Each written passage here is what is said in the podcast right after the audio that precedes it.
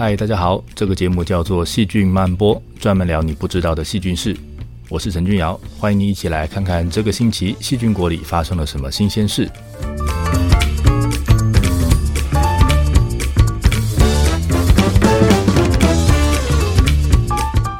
大气里的二氧化碳浓度一直在升高，造成的温室效应已经开始改变气候。人只要呼吸就会产生二氧化碳。其实不只是人，所有耗氧生物只要活着，就会一直制造二氧化碳，包括了细菌。在地球上活了好久的细菌，虽然大部分也是每天产出二氧化碳，但是有些细菌却有本事可以吸收二氧化碳。人类有没有这个可能，可以请这些细菌来帮助我们降低二氧化碳的浓度呢？今天我们来看看利用细菌的三种方法：利用光合作用来消除二氧化碳，靠细菌来把二氧化碳变成石头，靠细菌来把二氧化碳变成醋。希望你会喜欢今天的节目。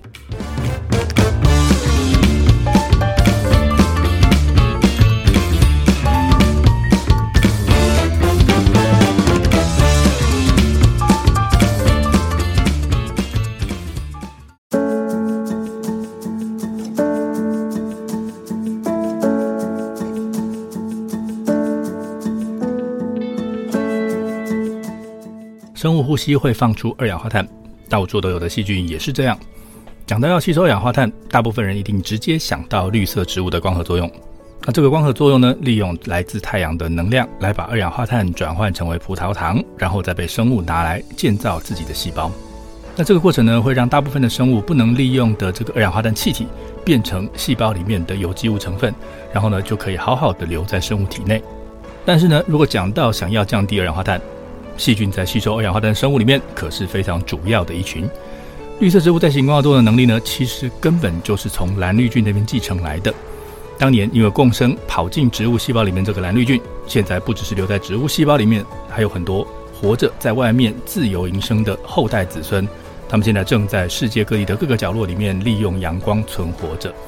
那我讲的这个各个角落呢，包括了陆地，也包括了海洋。那尤其是海洋。因为海洋超大的，而且头上就是太阳，没有什么东西会挡住，所以海洋是一个非常适合进行光合作用的地方。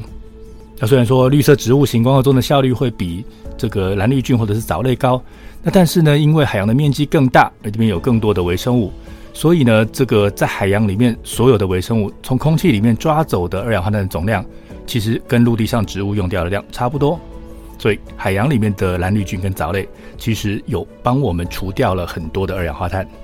那但是如果你真的想要减少二氧化碳，我们很难去改变海洋里的细菌，就要多做一点。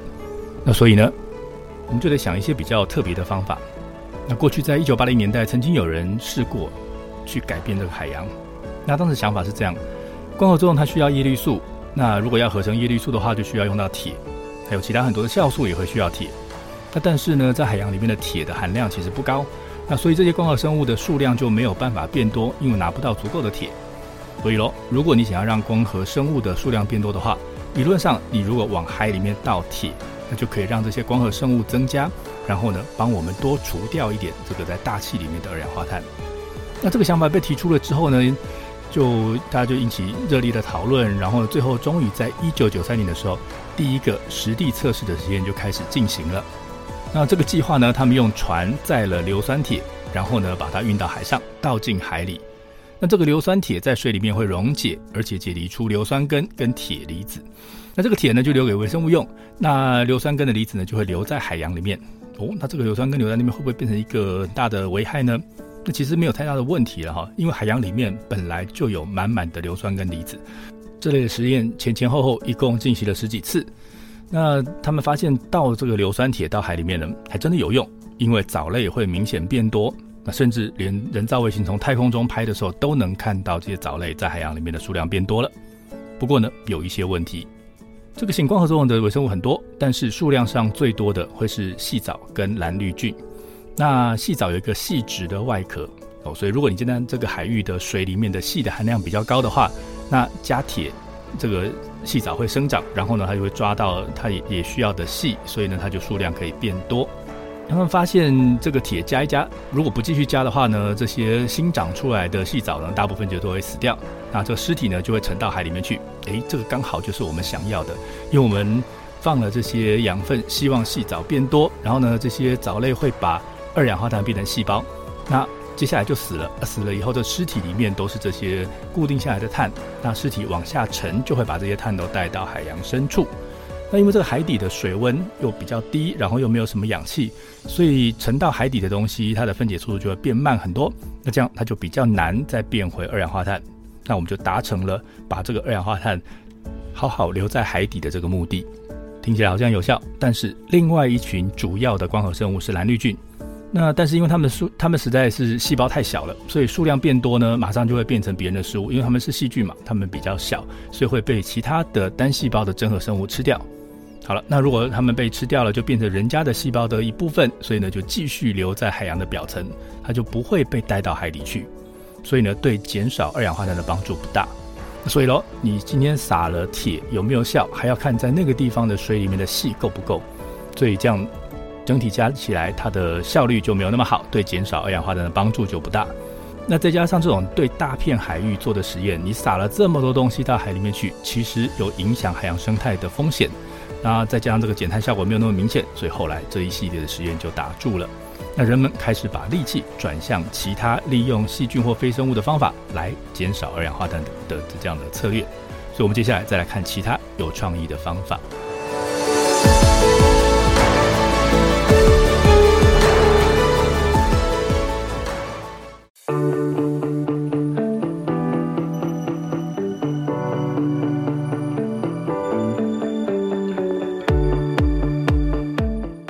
在很多年前，我在写《国语日报》专栏的时候，就曾经写过这样的故事。这个水泥用久了呢，就会开始出现小的裂缝。那如果你摆着不处理的话，它可能就会慢慢从小裂缝变成大的裂缝。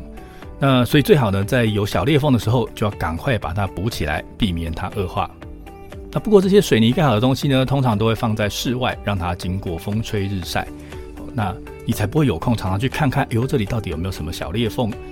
然后，而且你还是要在大太阳底下去做这件事哦，去检查每一块水泥，这件事太困难了。那所以怎么办呢？要等它裂了、出问题了，然后再来补救吗？所以有人就找了一个方法，他把会修补水泥的细菌放上去。那这个细菌呢，放的是休眠的孢子，它可以耐干旱，所以呢，就放在水泥上面，其实就跟商品上架一样，就可以摆一阵子哦，它不会马上死掉。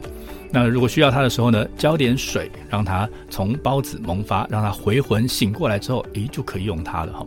那为什么把它叫醒呢？就是因为这个细菌有一个很特殊的能力，那这个能力呢，就是分解尿素哈。那细菌会分解尿素来当做养分，那这个过程里面就会产生它不要的废物，那就是氨，氨就是 ammonia 哈。那这个氨呢是碱性的，所以当细菌分解尿素的时候，就会让它的附近变成碱性的。那如果这个时候你同时给细菌钙离子跟碳酸根离子，那它们就会在细菌产生氨创造出来的碱性环境底下变成了碳酸钙的沉淀。那因为这个细菌很小，它就可以深入每一个小的孔隙里面，然后你在给了这些成分之后，这些细菌就会在小洞里面填入碳酸钙，那这个小洞呢就会被补起来。那因为这个碳酸钙的结晶是硬的，所以它就有足够的强度去撑住那个水泥，让这个水泥不要继续裂，因为你把那个洞补起来了。那在实际上操作呢，也是蛮简单的，因为你只要把菌跟这些细菌需要的东西，把它直接喷到水泥上，那最后呢，细菌就会自己长出来，然后把小洞通通都补起来。好了，我们讲到这边都是在讲修水泥的事情，或许这个方法你用它来修桥墩，用来修桥很简单。但是呢，它跟我们今天的主题要去除二氧化碳到底有什么关系呢？那刚刚我们谈的修水泥的细菌，它制造出来的是碳酸钙。那这个碳酸根呢，就是由一个碳加上三个氧原子组成的离子。哟，里面有碳。如果你今天把二氧化碳溶在水里的话，就会变成碳酸根。所以这只细菌持续的在泥土里面把碳酸根转成碳酸钙的晶体的话，就等于一直把二氧化碳存在土里面。所以如果你二氧化碳会一直持续溶在土壤里的里面的空隙的水里头，然后这个碳酸根有机会碰到土壤里的钙离子，然后你又有氨创造的碱性环境的话。那我们就可以让细菌代谢尿素，产生一个碱性的环境，然后利用这个碱性的环境去把土壤里面原本有的钙离子跟碳酸根离子，让它们结合在一起变成沉淀，这样就可以让二氧化碳好好的存在土壤里面了。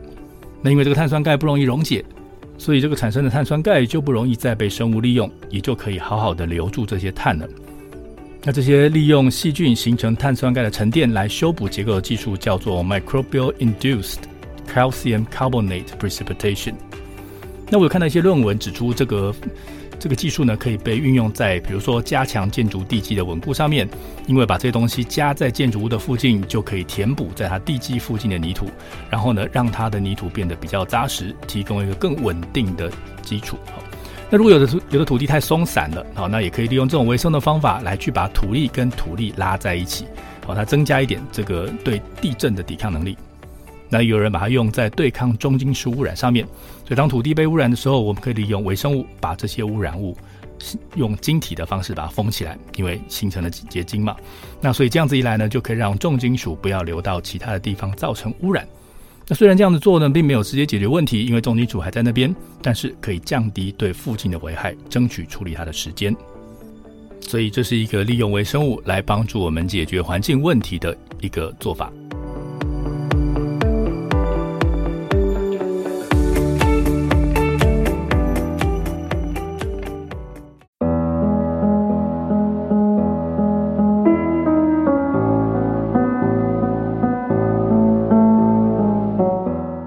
要除掉二氧化碳，科学家一直在尝试各种不同的细菌。只要他们能够把二氧化碳变成某个有机物，那就可以把我们不想要的二氧化碳转成某个有用的物质。那光合作用把二氧化碳变成了糖，其他反应还可以把二氧化碳变成什么样的东西呢？在谈二氧化碳之前，我想先来谈谈醋。醋每个人的家里都有，它主要的成分是醋酸，它是细菌发酵的产物。那有把那个醋酸这个挂在它的名字上面的菌属，总共有两个。那有一个呢，是我们很熟悉的，会被用来做醋的菌属，叫做 Acetobacter。那 Aceto 是醋的意思，Bacter 是细菌的意思，所以呢，合起来我暂时叫这个属叫做醋杆菌属。那这个属的细菌呢，在有氧气的时候，会把酒精代谢变成醋酸。那像大家说那个酿酒的时候，你不可以偷看它哦，你如果偷看了以后，你的酒就会变成醋喽。好，那其实背后在搞鬼的就是这个 Acetobacter。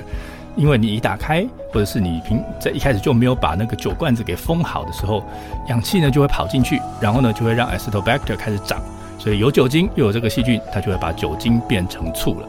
那我们今天要讲的呢，其实是另外一群菌，那这群菌呢也跟醋酸有关，它叫做 Acetobacterium。那 aceto 是醋酸的意思，bacterium 呢也是细菌的意思啊，所以我只好暂时把它叫做醋酸菌。好，那这群细菌呢，它是在没有氧气的地方生活。它会做一件有趣的事情，就是它会拿氢气来当做能源，然后呢，把氢气跟二氧化碳反应之后产生醋酸。哦，所以你注意到了吗？它会利用氢气的能量来把二氧化碳转变成醋酸。这变醋酸之后就变成细菌可以利用的样子，其他生物就可以用了，因为二氧化碳是气体，用不到嘛。那有件有趣的事情讲给大家知道，哈，就是地球上生物呢，大部分都是好氧生物，为什么呢？其中一个原因就是跟氧的化学性质是有极大的关系哦。因为氧气很爱跟各种分子发生反应，它容易跟其他的分子发生反应，所以呢，只要是跟氧进行的化学反应就容易进行，然后容易放出能量，所以能够利用氧气的生物自然就可以得到比较多的能量，它就会占比较大的优势。那刚才提到的这个 Acetobacteria 呢，嗯，它是个厌氧菌，它在没有氧气的地方生活，所以长得就会比较慢。那但是如果你每次发生化化学反应的时候放出来的能量比较少，那你就会想要多进行几次反应来得到比较多的能量。那这样一来呢，代谢的废物就会变得比较多。那在这个细菌上面，这个特性刚好就是我们要的。这个醋酸菌呢，它利用二氧化碳产生醋酸，才得到能量。那但是呢，得到每次得到能量没有那么高，所以它就多进行几次，然后就产生了更多的醋酸。那这个醋酸很重要啊，因为它可以溶在水里面，所以这个细菌的培养液里面呢，就会有醋酸啊。那醋酸虽然浓度没有像家里的醋那么酸了哈，但是呢，它也是一个含有酸的溶液。这个酸。可以在被处理之后拿来使用，它就是个有机物了，其他生物就可以使用了，包括人类。所以呢，我们就可以把这个气态的二氧化碳变成了可以使用的醋酸。那既然可以拿来用，这样就会有一个商业上的诱因，让人愿意用它来消除空气中的二氧化碳。那或许呢，这个就可以在减碳的工作上帮一点忙。只是我们制造的二氧化碳那么多那么快，那做这件事情的帮助实在是杯水车薪。所以呢，还是想办法少制造一点二氧化碳，才是个比较有用的方法。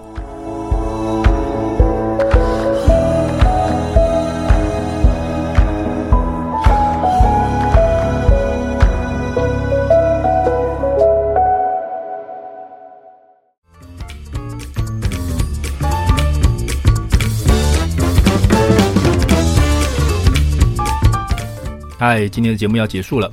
我们今天聊了在海洋里可以倒大量的铁来除碳，但是过去进行了大规模的实验，却发现效果不太好。我们可以利用细菌把二氧化碳变成碳酸钙，把它固定在土壤里面。我们也可以利用细菌把二氧化碳变成醋酸以后再拿来用。